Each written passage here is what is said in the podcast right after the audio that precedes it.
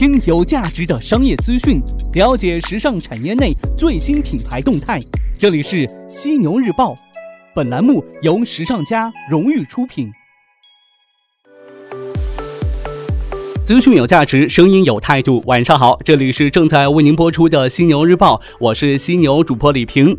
晚间时段呢，咱们来关注到各品牌的最新动态。首先进入到今晚的犀牛头条。那今天的犀牛头条继续与您分享艺乐时尚家黑马人物。今天晚上咱们要关注到的是谁呢？犀牛头条，头条中的头条。你我这一生都注定平凡，但有的人。用自己平凡的双手创造自己的不凡之路，他们正是一匹匹行业黑马，在前行的路上始终奔跑着。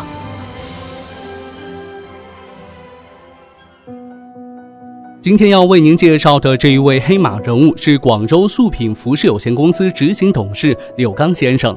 刘总在颁奖当天还挺忙的，因为当天上午，素品总部团队在广州白云山景区举行春季乐活登高运动会。运动会现场，素品也带着其全新的品牌形象 IP“ 乐活新人”为运动会疯狂打 call。刘总穿着白 T、运动裤、运动鞋，别着一个时尚的小腰包，活力四射的姿态，完美的诠释了其品牌乐活的理念。而一转眼来到我们黑马人物颁奖现场的时候，已经是一副精英模样，剪裁得体的西装、黑色牛仔裤，精神头十足，完全看不出整个上午到登山。那对于这一次获奖，他这么说道：“Hello，大家好，我是素品的 Leo。”呃，今天很高兴获得艺悦时尚家颁发的这个时尚产业黑马人物奖，非常感谢感谢时尚家。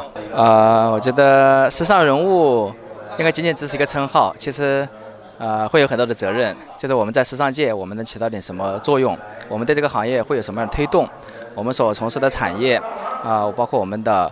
公司和我们的商业模式，我们会给中国时尚产业带来一些什么样的新生的力量？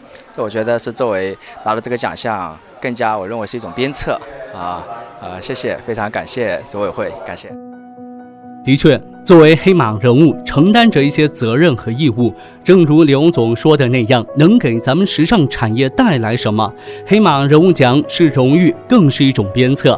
而刘总所在的品牌素品也在努力着。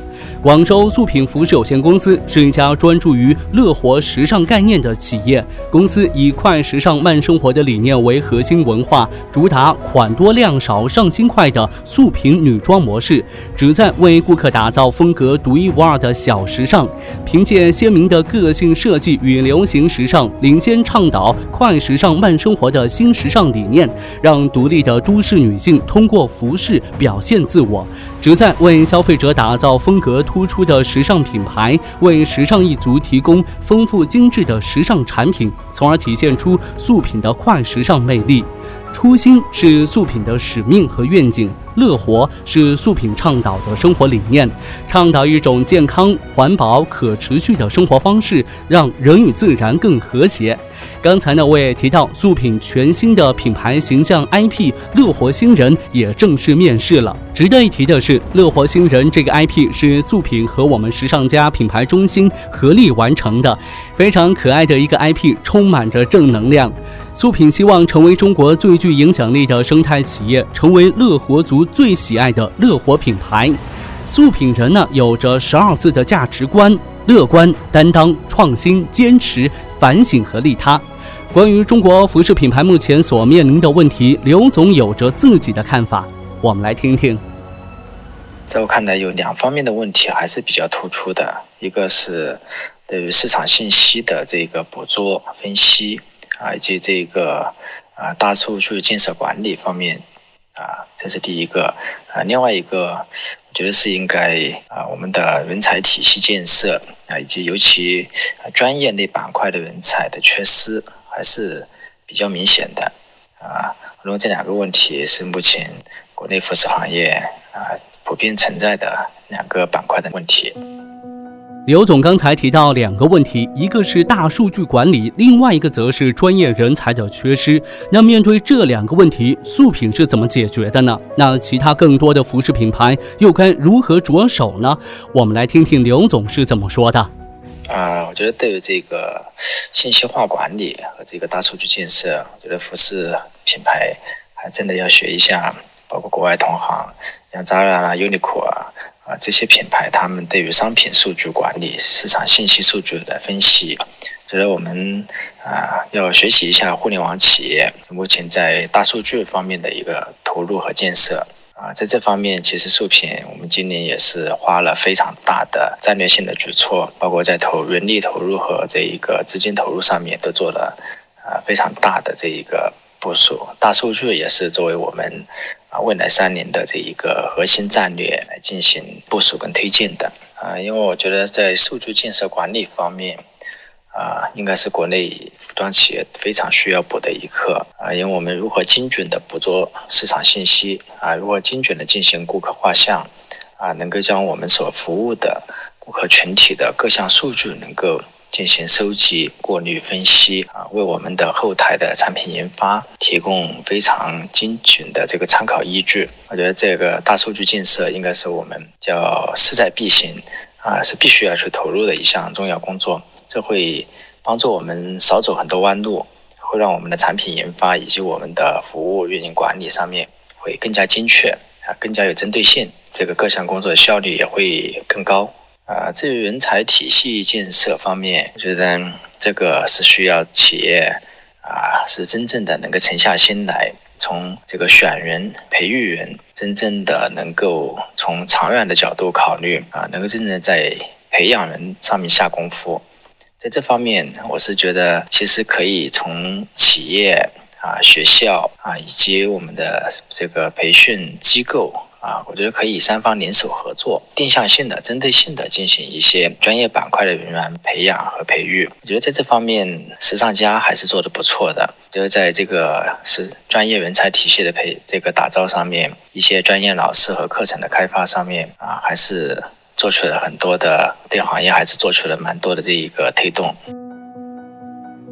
没错，企业发展需要人才，企业需要沉下心来去选人，更要培育自己的人才。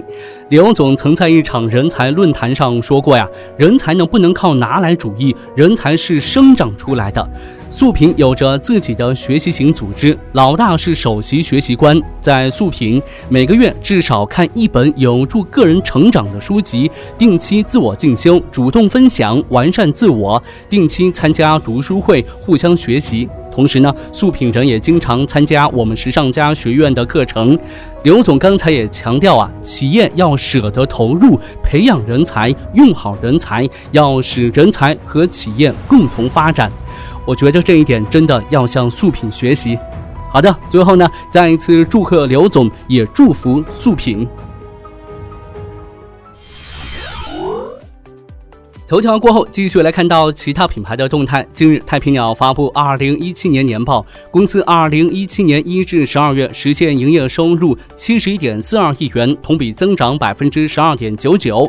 服装家纺行业平均营业收入增长率为百分之三十二点一一，归属上市公司股东的净利润为四点五六亿元，同比增长百分之六点七二。服装家纺行业平均净利润增长率为百分之二十三点七九。公司每股收益为零点九七元。公司表示，公司本次业绩预增主要是受主营业务增长影响。报告期内，公司营业收入较上年同期增长约百分之十五点四，收入规模增长带来毛利额增长三万九千一百一十五万元左右，费用增长两万七千万元左右，所得税较上年同期增长六千万左右。同时，报告期内，公司通过加强过季存货处理力度，资产减值损失增长得到一定的控制，全年减值计提增长三千三百二十万元左右。此外呢，公司营业外收入较上年同期增长两千万左右，投资收益较上年同期增长一千三百万元左右。非经营性损益方面，报告期内，公司收到政府补助金额较上年增长约两千万。优衣库这边，四月二十三号，优衣库与日本著名漫画杂志周刊少年 Jump 的联名款 T 恤一经上架便被抢购一空啊！周刊少年 Jump 是日本历史最悠久的连载漫画杂志之一，刊载的作品呢以动作冒险类为主，包括一大批耳熟能详的漫画。龙珠、航海王、火影忍者、银魂、全职猎人、排球少年。那今年呢是周刊少年 Jump 成立五十周年，为了勾起大家对热血中二时代的怀念，优衣库呢把这些动画主角全都印在了 T 恤上，但看起来呢并不凌乱，反而呢很简洁。往年优衣库呢也会在春夏之际推出类似的合作 T 恤，但由于各大品牌联名款层出不穷，消费者呢已经没有太多的新。新鲜感了。与此前知名设计师、著名奢侈品牌合作，试图勾起消费者以快时尚的价格购买大牌的欲望不同，优衣库这一次更注重与消费者的情感连接。Jump 在中国有着深厚的基础，围绕努力、友情、成功的热血中二漫画，堪称是八零后、九零后的青春回忆呀。那据了解呢，这一次联名款是绝对限量的，一旦卖光就再也不会补货了。这大概也是很多人蜂拥而至，想要抢到一件的原因。限量版的梗，每次呢都能戳中消费者的内心最强烈的购买欲望。在 Jump 之后，优衣库还会趁着复联三上映之际推出与漫威的合作款 T 恤，勾起大家的超级英雄情节。那正在听节目的您，去抢货了吗？我呢是打算今天晚上呢去优衣库看一看，能不能抢到几件，嘿嘿。但我又怕吧，跟别人撞衫。不管了，撞衫不可怕，谁丑谁尴尬呀。再来看到阿里巴巴，根据美联社消息，五家美国品牌近日集体投诉，因未与阿里巴巴签署独家销售协议，并参与后者竞争对手京东的促销活动，遭到阿里巴巴旗下天猫商城的惩罚，包括削减店铺流量、把广告位从显眼的位置移除、被禁止参与特别销售活动，以及停止在最多搜寻结果中显示。部分品牌称呢，其天猫商店销售今年因而下跌一至两成。阿里巴巴对此回应称，指控并非属实，签署独家协议是行业的常规。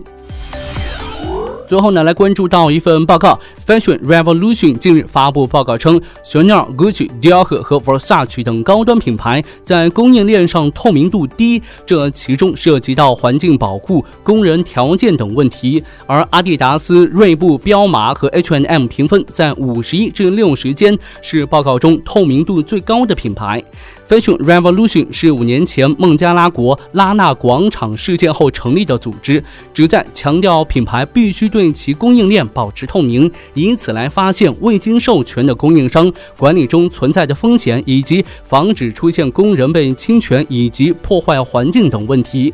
咱们消费者呢都有知情权，如果面对消费者隐瞒这个隐瞒那个，我相信消费者对品牌的信任度也会大打折扣。不指望品牌全盘交代，但咱们消费者该知道的还是得如实的提供啊！您觉得呢？